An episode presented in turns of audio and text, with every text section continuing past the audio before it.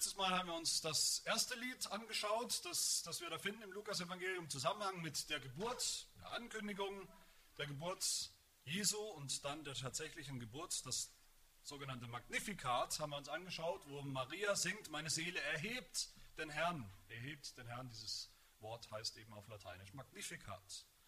Und heute wollen wir jetzt diese Reihe fortsetzen, und zwar mit dem sogenannten Benediktus. Benediktus bedeutet, wer das nicht weiß, gelobt oder gepriesen und so beginnt ja auch dieses Lied, wie wir es gerade gelesen haben. Und das ist ein Lied diesmal von Zacharias. Dieser Zacharias ist eigentlich ein recht, also außer dieser Passage, ein recht unbekannter Mann. Vielleicht wissen wir auch nicht viel über ihn. Was wissen wir über diesen Mann, zumindest aus der Geschichte im Lukasevangelium zum Beispiel? Was wissen wir über die Vorgeschichte dieses Liedes, was er hier singt, was er uns hier gibt, was ja Teil der Bibel geworden ist. Zacharias war ein Priester am Tempel, ein, ein Berufspriester sozusagen, und er war verheiratet, wie wir wissen, mit Elisabeth. Und von beiden heißt es im Lukas-Evangelium gleich am Anfang, das ist eigentlich die erste Geschichte, die wir hören, ist die Geschichte von Elisabeth und Zacharias. Und da heißt es in Vers 6, sie waren aber beide gerecht vor Gott und wandelten untadelig in allen Geboten und Rechtsbestimmungen des Herrn. Da war alles in Ordnung. Waren gläubig und gerecht, haben auf Gott vertraut und haben dementsprechend auch gelebt, gehorsam gelebt. Umso mehr überrascht es uns vielleicht oder sollte es uns überraschen, wenn wir dann in der Geschichte lesen, dass sie beide, dieses beispielhafte Paar, mindestens zwei Probleme hatten mit dem Kinderkriegen. Zwei Probleme. Das erste, Elisabeth war unfruchtbar was wer das erlebt hat oder wer andere kennt, Verwandte vielleicht, die das erlebt haben, was eine große Last ist. Und das zweite Problem, gleich noch oben drauf, sie waren rein biologisch einfach schon zu alt, sagt uns der Bibeltext. Zu alt zum Kinderkrieg. Sowieso unfruchtbar und dann auch noch zu alt. Es ist, finde ich zumindest, wenn man diese, diese, diesen Bericht hier liest, es ist, als, als würde dieser Berichterstatter Lukas, der Arzt, seine, seine Leserschaft auf diese Problematik richtig die Nase reindrücken wollen und sagen wollen, da, gab es, da gibt es überhaupt keine Hoffnung, da gab es keine Hoffnung, dass da noch irgendwas zu machen ist, irgendwas zu erwarten ist in Bezug auf, auf ein Kind, auf ein eigenes Kind, einen Nachkommen. Es sei denn natürlich, es sei denn, die einzige Möglichkeit ist, dass ein, ein echtes Wunder passiert. Es ist auch kein Zufall, wenn wir das Lukas-Evangelium lesen, diese Parallelen, die immer, wir immer wieder sehen zwischen der Geschichte Zacharias und, und, Elisabeth auf der einen Seite und ihrer kind, Kinderproblematik und der Geschichte von Maria und Josef auf der anderen Seite und der Problematik, ein Kind zu bekommen. Da gab es viele Verbindungen, unter anderem die Probleme mit dem Kinderkriegen. Elisabeth war unfruchtbar und Maria, das haben wir auch letzte, letztes Mal vor zwei Wochen nochmal gesehen, Maria hatte einfach noch keinen Mann, von dem sie hätte schwanger werden können. Mit Josef hat sich was angebahnt, aber es war noch lange nicht so weit. Und wie bei Maria, wie wir gesehen haben, dass Gott selbst einen, einen Engel schicken muss. Wir können uns das heute gar nicht mehr vorstellen, was das bedeutet. Gott muss einen Engel schicken, der aus dem Himmel kommt und der nichts weniger als ein Wunder ankündigt. Das Wunder der Jungfrauengeburt. Jesu von der Maria. So ist es auch hier. So muss Gott einen Engel schicken, denselben Engel übrigens, der der Elisabeth nichts weniger ankündigt als ein echtes Wunder. Dass die unfruchtbare Frau Elisabeth einen, einen Sohn bekommen soll. Und hier sollten wir hellhörig werden das hier bei diesen Stellen sollten wir immer hellhörig werden. Wer die biblische Geschichte nur, nur ansatzweise kennt, die Geschichte des Alten Testamentes nur ansatzweise kennt, der weiß, dass immer dann, wenn Gott ein, ein waschechtes Wunder tut, wenn Gott etwas völlig Unmögliches möglich macht in der Geschichte, dann wissen wir, dass Gott kurz davor steht, seinen Plan, seinen Heilsplan, einen entscheidenden Schritt weiterzubringen. einen entscheidenden Schritt zu, zu seinem Ende, an seinem Ende entgegenzubringen, seiner Erfüllung entgegenzubringen. Und so hören wir in der Vorgeschichte von diesem Lied, wie der Engel zu Zacharias kommt und sagt in Vers 13, Lukas 1, fürchte dich nicht, Zacharias, denn dein Gebet ist erhört worden. Er hat Gebet und gebetet und gefleht. Dein Gebet ist erhört worden und deine Frau Elisabeth wird dir einen Sohn gebären und du sollst ihm den Namen Johannes geben. Und er wird dir Freude und Frohlocken bereiten und viele werden sich über seine Geburt freuen. Denn er wird groß sein vor dem Herrn. Wein und starkes Getränk wird er nicht trinken und mit Heiligem Geist wird er erfüllt werden, schon von Mutterleib an. Und viele von den Kindern Israels wird er zu dem Herrn, ihrem Gott, zurückführen. Und er wird vor ihm hergehen im Geist und in der Kraft Elias, um die Herzen der Väter umzuwenden zu den Kindern und die Ungehorsamen zur Gesinnung der Gerechten und dem Herrn ein zugerüstetes Volk zu bereiten. Aber wer die biblische Geschichte im Alten Testament auch nur ansatzweise kennt, der weiß auch, dass immer da, wo Gott seine Wunder angekündigt hat, dass er jetzt ein waschechtes Wunder tun wird, dass da die typische Reaktion, was war, nicht Glaube und Freude und, und, und Lobpreis, sondern Zweifel, Unglaube. Und so sehen wir es auch hier. Wie reagiert Zacharias auf diese grandiose Ankündigung eines Engels? Er reagiert skeptisch. Er fängt an, mit dem Engel zu, zu diskutieren. Er ist nicht dankbar. Er lobt nicht sofort Gott. Er fängt an zu diskutieren. Vers 18. Woran soll ich das erkennen? Was für Beweise gibt es dafür? Ich bin ein alter Mann, meine Frau übrigens auch. Wir sind im fortgeschrittenen Alter, da ist nichts mehr zu erwarten, nichts mehr zu tun.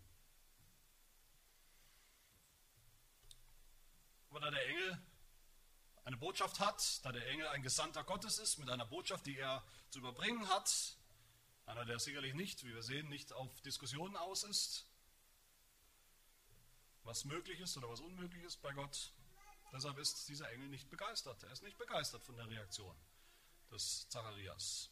Ich jedenfalls wollte nicht in den Schuhen des Zacharias gesteckt haben in dieser Situation, als der Engel kommt, wie auch immer er aussah. Aber als dieser Engel kommt und sich vielleicht in, in seiner schieren Größe und Statur vor ihm aufbaut und vielleicht schmettert mit irgendeiner lauten, donnernden Stimme und zu ihm sagt, ich bin Gabriel, ich bin der wörtlich der heldenhafte, der riesige, starke Engel, der vor dir steht und der für Gott spricht, was Gott tun wird. Und du, du glaubst nicht. Und siehe, deshalb wirst du stumm sein und nicht reden können bis zu dem Tag, an dem dies geschehen wird, weil du meinen Worten nicht geglaubt hast die erfüllt werden sollen zu ihrer Zeit. Und so ist es dann auch gekommen, wie es der Engel gesagt hat. In der ganzen klassischen Weihnachtsgeschichte, die wir alle irgendwo kennen, die man immer wieder hört, in dieser Weihnachtsgeschichte, wo der, wo der Engel zu Maria und Josef kommt, wo der Engel die, die Geburt Jesu ankündigt, alles diese wunderbare, bekannte Geschichte. Bei all dem vergessen wir oft, bei all, durch, all, durch die ganze Geschichte hindurch war Zacharias nur ein Statist. Und zwar ein stummer Statist. Er hatte nichts mehr beizutragen, er hatte nichts mehr zu bringen, er konnte nicht mehr reden. Wir lesen weit äh, leicht darüber hinweg in unserer Weihnachtsnostalgie. Da muss immer alles schön sein und glänzend und wunderbar. Aber für Zacharias war diese Weihnachtszeit in Anführungsstrichen überhaupt nicht schön. Das muss furchtbar gewesen sein für ihn plötzlich nicht mehr reden zu können, plötzlich kein Wort mehr rauszubringen. Auch noch ausgerechnet für einen Priester. Er wusste nicht, was das bedeutet, was das bedeutet für die Zukunft, für seine Zukunft. Für seine Zukunft als Priester im Tempel. Er wusste nicht, was das bedeutet für seine Pläne mit seiner Frau, ein Kind, überhaupt noch ein Kind zu kriegen. Da war nur, nur Schweigen, Schweigen im Wald. Da war nur Angst bei ihm. Panische Angst. Wird er überhaupt jemals wieder reden? Und schier endlose neun Monate später, neun Monate lang. Und viele Verse später, übrigens auch im Lukas-Evangelium, Vers 57, erst hören wir dann, wie sich erfüllt, was der Engel gesagt hat, obwohl Zacharias ja nicht geglaubt hat, wie sich erfüllt, Elisabeth bekommt einen Sohn. Dann lesen wir, es geschah am achten Tag nach der Geburt, dass sie kamen, um das Kind zu beschneiden, und sie nannten es nach dem Namen seines Vaters Zacharias. Seine Mutter aber erwiderte und sprach, nein, sondern er soll Johannes heißen. Und die Leute haben gefragt, warum das denn? Ist doch normal, dass man das Kind, einen Sohn, nach dem Vater nennt. Und Johannes gab es noch nicht in unserer Familie. Was soll das? Und was sagt eigentlich Zacharias dazu, der Vater? Und Zacharias hat dann eine, eine Tafel verlangt, nach einer Tafel verlangt, wo er drauf schreiben kann, weil er, wie gesagt, immer noch nicht reden konnte. Und er schreibt auf die Tafel, Johannes ist sein Name. Alle haben sich gewundert. Und erst in diesem Moment, als Zacharias erkannte, das ist der Engel, der, das ist das, was der Engel angekündigt hat, das ist der, der Sohn, den der Engel angekündigt hat, erst als er dann verstanden hat, worum es jetzt geht, als er dann auch gehorsam seinen Sohn nannte, wie es der Engel gesagt hat, nämlich nicht Zacharias nach sich selbst benannt, sondern Johannes. Da heißt es in Vers 64, sofort aber wurde sein Mund geöffnet und seine Zunge wurde gelöst und er redete und lobte Gott und aus seinem Mund kam dieses wunderbare Lied, was wir gerade gelesen haben was wir hier haben, mit dem wir uns beschäftigen. Aus seinem Mund kam, als allererstes Wort kam das Wort gepriesen, Benediktus. Gepriesen sei Gott. Seine Stummheit, seine Strafe, die Strafe der Stummheit, stumm zu sein, wurde weggenommen. Der, der eben noch gar nichts sagen konnte, nutzt jetzt die Gelegenheit, dass er wieder reden kann, um was zu tun, um Gott zu loben und zu preisen. Benediktus, gepriesen sei der Herr, der Gott Israels. Und dieses Lob, das hat er nicht erfunden, gepriesen sei der Gott Israels. Auch wenn er nicht ausdrücklich steht, dass Zacharias gesungen hat. Manche sagen immer, das steht nirgends, er hat nicht gesungen. Wo finden wir dieses Lob sonst in der Bibel? Genau, wortwörtlich dieses Lob. Wir finden es im Psalm 41, im Psalm 72, den wir übrigens gerade gesungen haben, und im Psalm 106. Vielleicht sagen euch diese Zahlen nicht sehr viel, dann sage ich euch, was das bedeutet. Das sind nämlich keine zufälligen Psalmen, sondern das ist jeweils der letzte Psalm in einem Buch in den Psalmen. Das Buch der Psalmen hat ja fünf Bücher. Und das ist der letzte Psalm im ersten Buch, im zweiten Buch und im vierten Buch des Psalms. Das ist jeweils der Refrain und der Höhepunkt des ganzen Buches. Und der Psalter war, wie wir ja wissen, sowieso das Liederbuch des Volkes Israel. Und der Höhepunkt jeweils ist das gesungene Benediktus im Psalter. Und auch sonst überall in der Bibel, wo dieses Wort auftaucht, da finden wir was? Da finden wir liturgische Formeln, da finden wir Gesänge des Volkes Gottes, da finden wir Dinge, die auch im Gottesdienst aufgegriffen wurden, im Gottesdienst verwendet wurden. Das ganze Lied, der ganze Lobpreis des Zacharias steht unter dieser Überschrift, gepriesen sei der Herr. Und ich denke, wir können deshalb mit gutem Gewissen davon ausgehen, so wie die Psalmen gesungen wurden, so hat er auch diesen Lobpreis gesungen, mit seiner gerade wiedererlangten, frischen Stimme. Und eigentlich hat dieser Lobpreis nur zwei Strophen, und das sind sogar im Original, sind das zwei ellenlange, zwei Atem, atemlose Sätze, lange Sätze. Der erste Satz ist Vers 68 bis 75, das ist nur ein Satz, den er hintereinander weg singt. Und der zweite Satz, die zweite Strophe ist dann Vers 76 bis 79. Und die erste Strophe handelt von, von Gottes Plan durch die Zeit und die zweite Strophe handelt von Gottes Vorbereitung aber wir werden uns dann auch drittens noch anschauen, wie dieser Plan und diese Vorbereitung in, in Erfüllung gehen, gehen werden. Von Zacharias Perspektive. Die Geburt Jesu war ja noch in der Zukunft. Wie sie in Erfüllung gegangen ist in Jesus Christus. Also erste Strophe, Gottes Plan. Zacharias preist Gott, lobt Gott, weil Gott einen Plan hat. Gott hat einen Plan. Derselbe Gott, der die Welt am Anfang geschaffen hat, der hatte ja auch einen Plan, einen Plan für die Schöpfung, nachdem er gehandelt hat, minutiös gehandelt hat, alles gemacht hat, alles sehr gut gemacht hat, der dann zuschauen musste, wie, wie, wie diese Schöpfung, die ursprünglich gut war, wie sie den Bach runtergegangen ist, durch die Sünde Adams und Evas, durch die Sünde der Menschheit, wie sie gefallen ist, der Sündenfall, der seither zwischen Gott und den Menschen steht, Dieser Gott hat immer noch einen Plan. Und zwar nicht jetzt einen Plan B, nachdem alles den Bach runtergegangen ist, muss er sich irgendwas anderes aus den, äh, aus den Nägeln saugen. Nicht einen zweitbesten Plan, nicht eine Notlösung. Gott hinkt nicht seit dem Sündenfall seinem ursprünglichen Plan irgendwie hinterher und versucht noch, was gut zu machen ist, irgendwie wieder gut zu machen. Gott versucht nicht, das, was umgefallen ist, irgendwie wieder, wenn es geht, einigermaßen ins Lot zu bringen. Gott hat einen absolut perfekten, vollkommenen Plan, einen Plan der Erlösung, einen Plan der Wiedergutmachung von allem, was kaputt gegangen ist. Diesen Plan, den Gott selber sich ausgedacht hat, in der Ewigkeit schon ausgedacht hat, wohin wir nicht reinschauen können, wo wir keinen Zugang haben.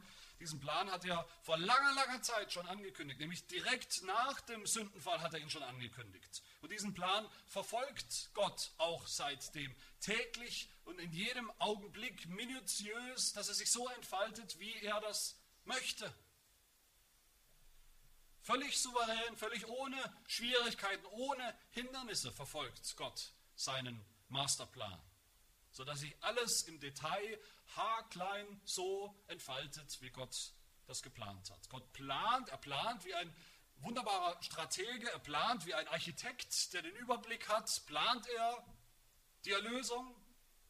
Und Gott führt diesen Plan auch durch wie ein, wie ein wunderbarer Baumeister, der das kann.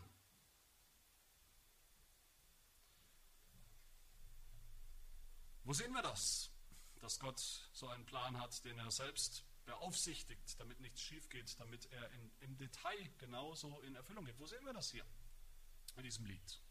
Zacharias singt in der ersten Strophe, Gepriesen sei der Herr, der Gott Israels, denn er hat sein Volk besucht.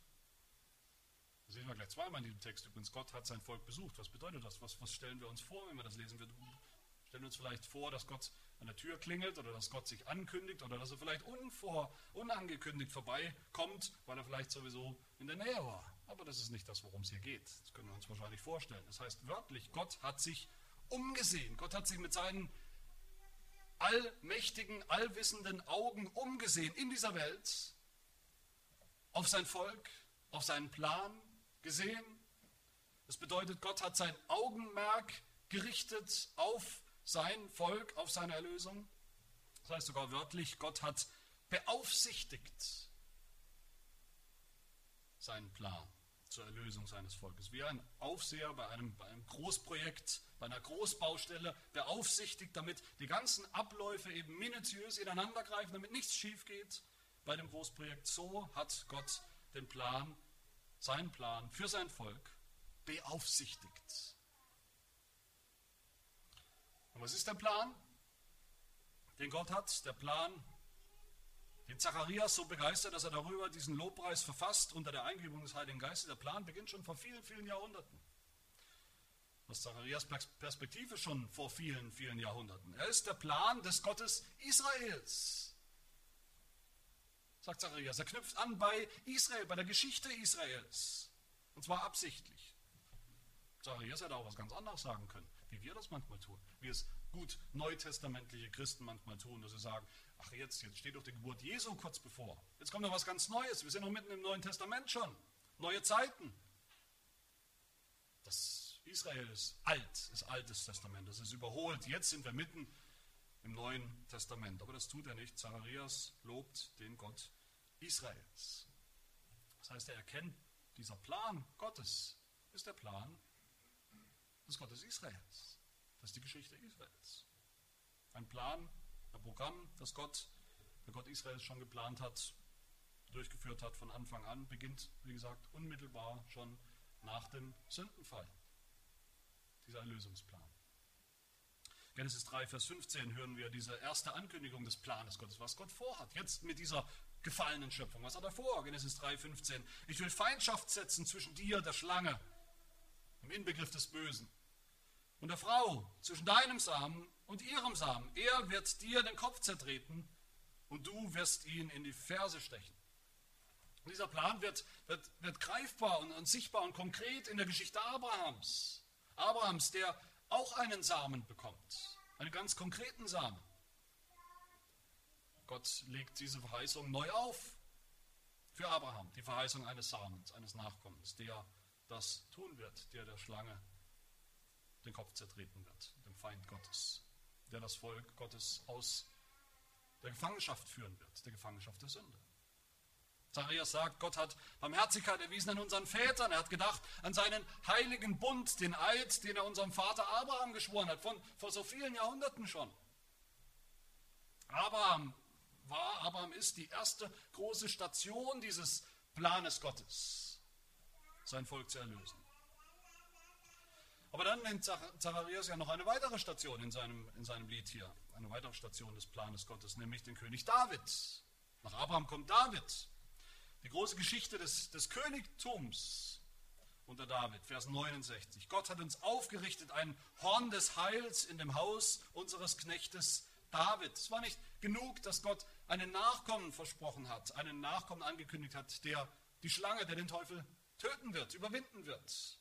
Nein, Gott hat auch deutlich gemacht, indem er einen König gegeben hat, noch deutlicher gemacht, dass er selber herrschen wird. Herrschen wird über sein Volk, so wie der irdische König, nur viel, viel besser. Und dass er herrschen wird auch über alle Feinde, seine Feinde, die Feinde des Volkes Gottes, wie sie vernichtet sind. Das Horn des Heils, so ein alter Begriff, alter Begriff, der übrigens aber auch immer wieder in, in Weihnachtsliedern auftaucht, das Horn, das ist ein Zeichen der Allmacht, das Allmacht der Macht des Königs. Das ist ein Zeichen für die militärische, für die zerstörerische Gewalt des Königs, der Macht hat, alle seine Feinde zu unterdrücken, alle seine Feinde zu vernichten, zu besiegen. Das heißt im Psalm 132, in Zion, in der Stadt der Könige, in Zion, dort will ich dem David ein Horn hervorspro hervorsprossen lassen, eine Leuchte zu richten meinem Gesalbten. Seine Feinde will ich mit Schande bekleiden, aber auf ihm soll seine Krone glänzen. Das Horn Davids ist, ist, ist das Horn seiner Macht, der Macht des Königs, alle seine Feinde mit Leichtigkeit zu besiegen, zu überwinden und auszurotten. Buch der Offenbarung hören wir gleich mehrfach von Hörnern, da gibt es alle, alle möglichen Hörner. Da sehen wir aber vor allem das böse Tier wieder.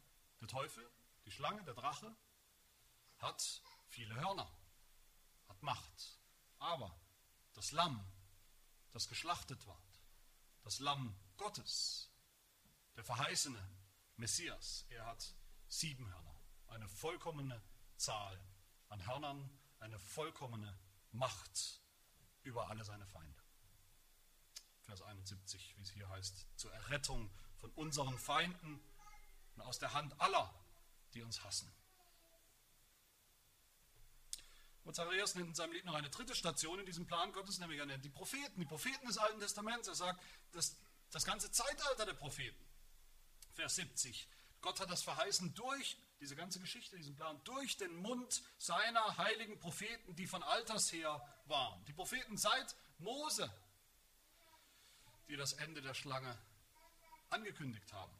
Das Ende der Feinde Gottes, das Ende unserer Feinde, das Ende unserer Gefangenschaft, unserer Knechtschaft unter die Sünde, dass die, die den Bund angekündigt haben und die die Königsherrschaft Gottes angekündigt haben, die Propheten. Und dann, wenn, das, wenn dieser Plan Gottes in Erfüllung gehen wird, wenn der Bund in Erfüllung gehen wird, wie Gott das Abraham angekündigt hat in der ersten Station, wenn das Königtum erfüllt wird, aufgerichtet wird, wie dem David angekündigt, dann wird das Volk Gottes erlöst von allen seinen Feinden. Mit dem Ziel, wir müssen Vers 74 hören, dass wir erlöst aus der Hand unserer Feinde, diesem Gott dienen ohne Furcht, in Heiligkeit und Gerechtigkeit vor ihm alle Tage unseres Lebens. Das ist der Plan Gottes. Des Gottes Israels. Dass wir ohne Furcht ihm dienen können. Alle Tage unseres Lebens. Als erlöste Sünder, die jetzt Heilige heißen. dass wir vor sein Angesicht kommen können, in seine Gegenwart, in sein Reich. Und dieser Plan, der so wunderbar ist, dass Zacharias nur singen kann, Gott loben kann, preisen kann, dieser Plan steht jetzt kurz vor seiner Erfüllung. Das hat Zacharias erkannt. Aber bevor er erfüllt wird, sagt Zacharias unter, unter Wirkung des Heiligen Geistes, vorher wird Gott sein Volk, wird Gott die ganze Welt erstmal noch darauf vorbereiten, auf die Erfüllung. Und das ist die zweite Strophe. Die zweite Strophe seines Lobpreises, Gottes Vorbereitung. Erst der Plan und dann die Vorbereitung, bevor es zur Erfüllung kommt. Eigentlich, muss man uns immer mal wieder bewusst machen, eigentlich ist das ganze Alte Testament Vorbereitung. Das ganze Alte Testament ist Vorbereitung. Vorbereitung auf das Kommen des Messias, des versprochenen Erlösers. Eigentlich ist das ganze Alte Testament Vorbereitung von uns, von Gottes Volk, auf die Erlösung, die Gott plant und durchführt und bringen wird. Aber Gott kennt uns und wir wissen es, wir sehen es im Alten Testament, wie diese Vorbereitung so oft nicht zum Ziel gekommen ist. Nicht zu dem Ziel gekommen ist, dass das Volk Gottes deshalb geglaubt hat, dass sie deshalb alle Gott vertraut haben, dass sie alle auf den Messias gewartet haben, eifrig und sich vorbereitet haben. Und so hat Gott, weil er uns kennt, so hat Gott, bevor er sein Versprechen einlöst, bevor er den Erlöser tatsächlich gesandt hat, seinem Volk nochmal eine, eine konzentrierte Zeit der Vorbereitung gegeben, einen, einen letzten Countdown sozusagen, bevor der Erlöser kommt, mit allen Konsequenzen, wenn er kommt. Eigentlich ist das ganze Alte Testament übrigens eine, eine, eine lange Adventszeit. Das ganze Alte Testament ist eine lange Adventszeit. Advent ist die Vorbereitung auf das Kommen des Erlösers, des Messias. Und das ist das ganze Alte Testament. Aber die eigentliche Adventszeit in der Bibel, die ist ziemlich genau sechs Monate lang. Nicht vier Wochen, wie wir das haben, sondern es ist ziemlich genau sechs Monate lang. Das ist nämlich genau die Zeit, die beginnt mit der Geburt des Sohnes von Zacharias und Elisabeth, der Geburt des Johannes. Und sie dauert an bis zur Geburt Jesu, zur Erfüllung. Diese sechs Monate zwischen der Geburt des Johannes und der Geburt Jesu das ist die wahre Adventszeit, die wahre Vorbereitungszeit darauf, dass Gott jetzt seinen Plan zu unserer Erlösung erfüllen wird. Und Zacharias singt in dieser zweiten Strophe, und du, Kindlein, wirst ein Prophet des Höchsten genannt werden. Denn du wirst vor dem Angesicht des Herrn hergehen, um seine Wege zu bereiten. Zacharias und, und Elisabeth haben nicht, nicht für einen Augenblick, zumindest lesen wir das nirgends, haben sie gedacht, dass ihr Sohn der, der Messias sein könnte, der erwartete Retter. Das haben sie nicht für einen Augenblick gedacht oder geglaubt. Sie wussten immer, dass er ein Wegbereiter ist, sein wird. Der Wegbereiter für, für den Messias, für den Herrn, wenn er kommt, um seine Wege vorzubereiten, um seine Wege zu ebnen. Sie wussten, dass, dass ihr Sohn der letzte dieser Linie von großen Propheten, alttestamentlichen Propheten sein wird, die hinweisen auf den Messias, bevor er kommt. Einer, der die Menschen vorbereiten wird, vor allem das Volk Gottes vorbereiten. Und wie sollten sie sich vorbereiten? Wie sollten sich die Menschen damals vorbereiten, das Volk Gottes? Indem sie Buße tun. Johannes hat später vor allem, Johannes, als er groß war, hat gepredigt und hat vor allem was gepredigt? Er hat vor allem eine Predigt der Buße gebracht. Die Leute aufgerufen, Buße zu tun, umzukehren. Kapitel 3 lesen wir, wie Johannes eine Taufe der Buße zur Vergebung der Sünden verkündigt hat. Er hat das Evangelium gepredigt, ja, dass der Erlöser kommen wird, aber er hat deutlich gemacht, für diesen Erlöser, auf diesen Erlöser muss man sich vorbereiten. Jeder muss sich ehrlich die Frage stellen, wie er eigentlich steht zu diesem versprochenen Messias, der jetzt bald kommt. Jeder muss sich die Frage stellen, wie das wunderbare Adventslied heißt, das wir nachher auch singen werden, wie soll ich dich empfangen und wie begegne ich dir, dem Messias, wenn du kommst. Johannes sollte die Menschen auf vorbereiten, auffordern zur Buße, zur Umkehr und zum Glauben. Johannes war der, von dem später geschrieben steht, oder schon vorher auch geschrieben steht, beim Propheten Jesaja, wie es im Neuen Testament auch zitiert wird.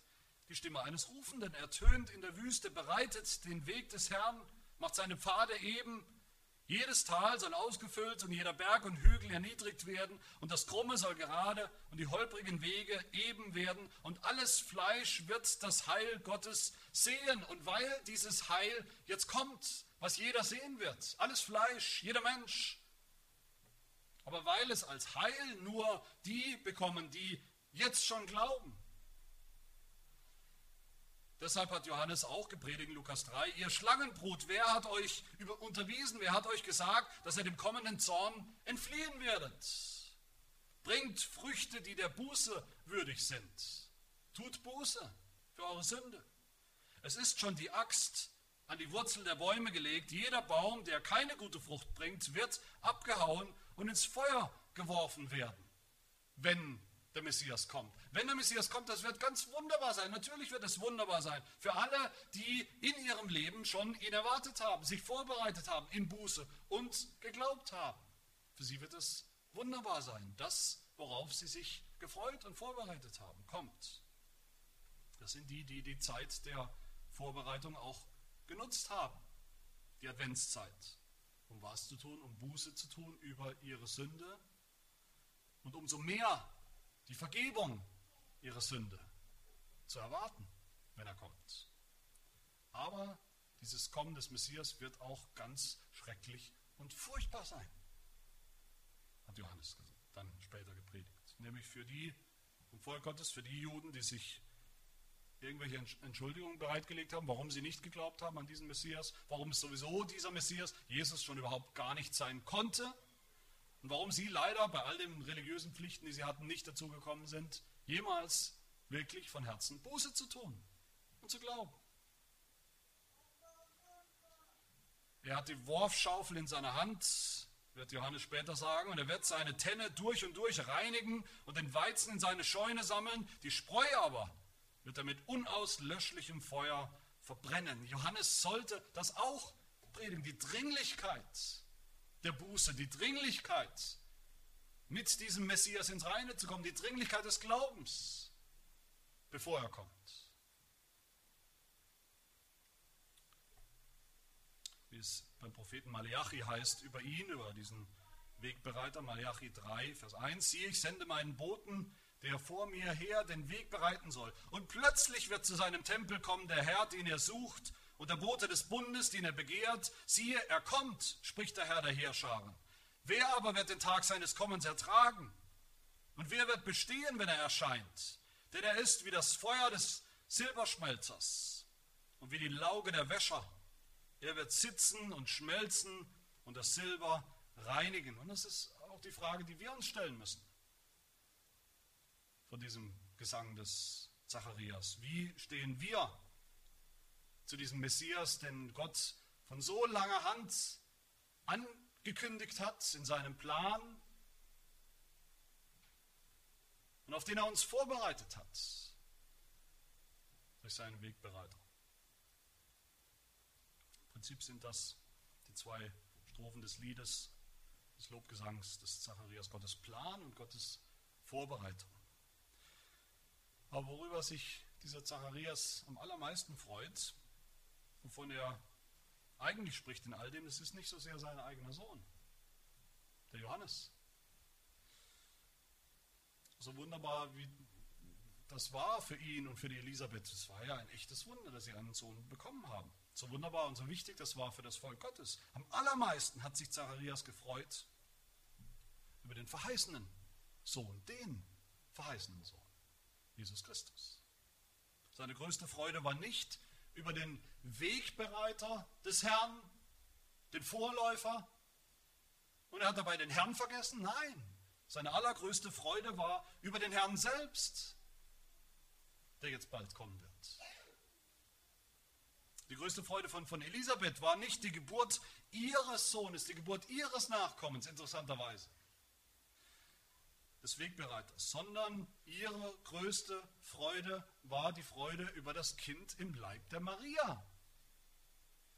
Als sie Maria begegnet, als Elisabeth Maria begegnet, da lesen wir, da hüpfte das Kind in ihrem Leib und sie wurde mit Heiligem Geist erfüllt, die Elisabeth, und rief mit lauter Stimme und sprach, gesegnet bist du unter den Frauen und gesegnet ist die Frucht deines Leibes. Sie wusste, worum es geht. Und die größte Freude von Zacharias und Elisabeth war nicht die Freude über die Adventszeit, über die Vorbereitungszeit, über die Zeit der Buße, sondern die Freude auf die tatsächliche, das tatsächliche Kommen, die Ankunft des Herrn. Und hier müssen wir natürlich ein bisschen zwischen den Zeilen lesen, zwischen den Zeilen dieses Lobgesangs. Dann sehen wir eben nicht nur den Plan Gottes und die Vorbereitung Gottes, dann sehen wir auch schon hier die Erfüllung dieses Planes in Jesus Christus. Und damit will ich schließen mit Gottes Erfüllung. Johannes der Täufer hat, wie gesagt, nicht für einen Augenblick gedacht, dass er irgendwie wichtig wäre, ultimativ wichtig wäre, dass er so was wie eine Erlösergestalt wäre. Er hat es nicht für einen Augenblick hingenommen, dass die Leute ihn für den Erlöser gehalten haben, dass sie auf ihn geschaut haben. Johannes hat immer wieder von sich selbst weggezeigt und hingewiesen auf den, der kommt. Er hat gesagt, Lukas 3,16, ich bin nicht würdig, ihm seinen Schuhriemen zu lösen. Und dann haben die, die Priester und die Schriftgelehrten haben Johannes gefragt, wer bist du? Bist du der, auf den wir warten sollen? Dann sagte er in Johannes 1, ich bin nicht der Christus. Sie fragten, wer bist du dann? Bist du Elia? Er sprach, ich bin es nicht. Bist du der Prophet? Und er antwortete, nein. Dann sprachen sie zu ihm, wer bist du denn? Damit wir denen Antwort geben, die uns gesandt haben. Was sagst du über dich selbst? Da sagt Johannes, ich bin die Stimme eines Rufenden, die ertönt in der Wüste, ebnet den Weg des Herrn. Ich bin nichts weiter als ein Hinweisschild, ein Vorläufer. Aber das bin ich immerhin. Und das ist wichtig. Je weniger ihr auf mich schaut, je mehr ihr begreift, dass ich nur ein Vorläufer bin, desto mehr schaut ihr auf den, um den es wirklich geht, auf den, der kommt. Und das war überhaupt das Motto des Johannes von seinem ganzen Leben, Johannes 3, Vers 30. Er muss wachsen, er muss größer werden, ihn muss man sehen, ich aber muss abnehmen, ich muss kleiner werden. Ich bin nur ein Vorläufer. In der Person des Johannes, wie er angekündigt wird, wie er beschrieben wird in diesem Lied, da sehen wir auch dann eben, auf wen er wirklich hinweist. Wer ist das? Das Kindlein Johannes hier wird ein Prophet des Höchsten genannt. Wie jeder gute Prophet redet auch Johannes später, natürlich als Baby noch nicht, aber später als Prophet nicht von sich, aus eigenem Antrieb, sondern er redet für den Höchsten für den Allerhöchsten, den Allerobersten aller Propheten, den ultimativen Propheten, der nicht für Gott spricht, der nicht Wort, Worte Gottes spricht, sondern der selbst das Wort Gottes ist. Der Jesus Christus, der sechs Monate später geboren wurde. Hebräer 1. Nachdem Gott in vergangenen Zeiten vielfältig auf vielerlei Weise zu den Vätern geredet hat, durch die Propheten eine ganze Latte und Reihe von Propheten hat er in diesen letzten Tagen, jetzt in der Geburt Jesu, womit ja die letzten Tage schon eingeläutet wurden, hat er zu uns geredet durch den Sohn, den obersten Propheten. Und Johannes 1, im Anfang war das Wort und das Wort war bei Gott und das Wort war Gott und das Wort wurde Fleisch und wohnte unter uns das Wort Gottes, das prophetische Wort Gottes, Jesus Christus, der oberste Prophet. Von diesem obersten Propheten war Johannes ein Prophet, ein Prophet des Höchsten, ein Ankündiger. Und Johannes heißt es hier, war ein Wegbereiter. Seine Aufgabe war, vor dem Herrn herzugehen, die Leute vorzubereiten, die Wege zu bereiten. Seine Aufgabe war, dem einen Weg zu bereiten, der selber der Weg ist, der selber das We der Weg des Lebens ist, der Weg des ewigen Lebens. Seine Aufgabe war es, Vers 76, dem Volk Erkenntnis des Heils zu geben. Erkenntnis des Heils, wie das funktioniert und wo es herkommt. Erkenntnis des Heils oder Erkenntnis dessen, der selber das Heil ist, wenn er kommt. Jesus Christus. Und Johannes letzte und vielleicht größte Aufgabe, von der wir hier hören in diesem Lied, das war es die, die in, in der Finsternis sitzen. In dem Todesschatten, wie es hier heißt. Dem Todesschatten ihrer eigenen Verlorenheit, ihrer eigenen Sünde, ihres eigenen Unglaubens, der Erwartungslosigkeit. Sie auf das Licht hinzuweisen. Johannes 1, Vers 6 heißt es. Es war ein Mensch von Gott gesandt, sein Name war Johannes. Dieser kam zum Zeugnis, um von dem Licht Zeugnis zu geben, damit alle durch ihn glaubten. Nicht er war das Licht, sondern er sollte Zeugnis geben von dem Licht. Das wahre Licht, welches jeden Menschen erleuchtet, sollte in die Welt kommen. Und es ist gekommen nach seiner Vorbereitung, nach der Vorbereitung des Johannes. Und das war Jesus Christus, geboren von der Jungfrau Maria. Er ist das Licht, das Licht der Welt. Er ist der Aufgang aus der Höhe, wie es heißt, Vers 78 in diesem Lied hier. Der Aufgang aus der Höhe, wirklich meint das der Sonnenaufgang. Der Sonnenaufgang des Heils. Der Sonnenaufgang des Heils, das von oben kommt. Nicht wie die Sonne, die sichtbar für uns unten aufgeht. Nein, die Sonne, die von oben aufgeht. Aus dem Himmel. Die Sonne der Gerechtigkeit, Malachi 3 nochmal. Der spricht ich, Jesus, in der Offenbarung, Kapitel 22. Ich, Jesus, habe meinen Engel gesandt, um euch diese Dinge für die Gemeinden zu bezeugen. Ich bin die Wurzel und der Spross Davids, der leuchtende Morgenstern. Diesen Retter in all diesen Aspekten weist uns Johannes der Täufer, weist uns dieses Kindlein Johannes schon hin, wie wir hier sehen in diesem Lobpreis. Das Kind, das Gott Elisabeth und Zacharias geschenkt hat, das Kindlein, das Gott der sündhaften, gefallenen Welt geschenkt hat, gegeben hat. Mit seiner Botschaft, der Botschaft von Advent, der Botschaft der Vorbereitung auf das Kommen des Erlösers, auf das Kommen der Erfüllung des göttlichen Plans, auf das Kommen der ganzen endgültigen, vollendeten Erlösung. Dass das Zacharias diese Dinge mit Hilfe des Heiligen Geistes, anders war es natürlich nicht denkbar, mit Hilfe des Heiligen Geistes gesehen hat und verstanden hat und geglaubt hat, konnte er wieder reden, konnte er wieder reden, konnte er Gott loben, konnte er singen, gepriesen sei der Herr, der Gott Israels, denn er hat sein Volk besucht und ihm Erlösung bereitet. Und auch bei uns ist das heute nicht anders. Wir stehen in genau dieser Situation. Diesen symbolischen sechs Monaten, diesen symbolischen tausend Jahren, dieser symbolischen Zwischenzeit, wo wir warten auf das endgültige Kommen des endgültigen Erlösers, wo wir erkennen sollen, wenn wir erkennen, dass wir hier gemeint sind, dass wir hier gemeint sind in diesem Lobgesang, wo? Wir sind gemeint, wenn es um die geht, die in der Finsternis sitzen, von Natur aus, in dem Todesschatten unserer eigenen Sünde, wo wir erkennen, wir glauben nicht von Natur aus an Gott und vertrauen ihm und erwarten schon gar nicht sein, seinen Plan, seine Erlösung, seinen Erlöser. Wenn wir erkennen, dass Gott diesen Plan, diesen wunderbaren Plan hat, den er auch verfolgt, den er auch erfüllt, weil er Gott ist und nicht ein Mensch, wenn wir erkennen, dass auch wir in dieser Adventszeit leben, nicht nur, wie gesagt, diese vier Wochen, sondern unser ganzes Leben lang, bis Jesus wiederkommen wird, bis Jesus wiederkommen wird, um den Plan Gottes endgültig zu erfüllen, in der Herrlichkeit. Wenn wir erkennen, dass Jesus der Aufgang der Sonne ist in der neuen Schöpfung, in seiner Herrlichkeit. Und wenn wir uns dann auch vorbereiten, wenn wir uns vorbereiten, auf sein Kommen. Mit Buße, immer wieder neu Buße über unsere Sünde, aber auch im Glauben, dann dürfen wir. Und ich denke, dann können wir nicht anders als einzustimmen in diesen Lobpreis des Zacharias. Dann sind wir bereit für Weihnachten, für das Kommen unseres Herrn Jesus Christus.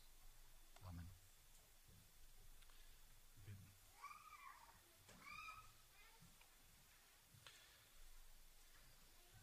Gepriesen bist du, Herr Gott Israels. Du hast dein Volk besucht,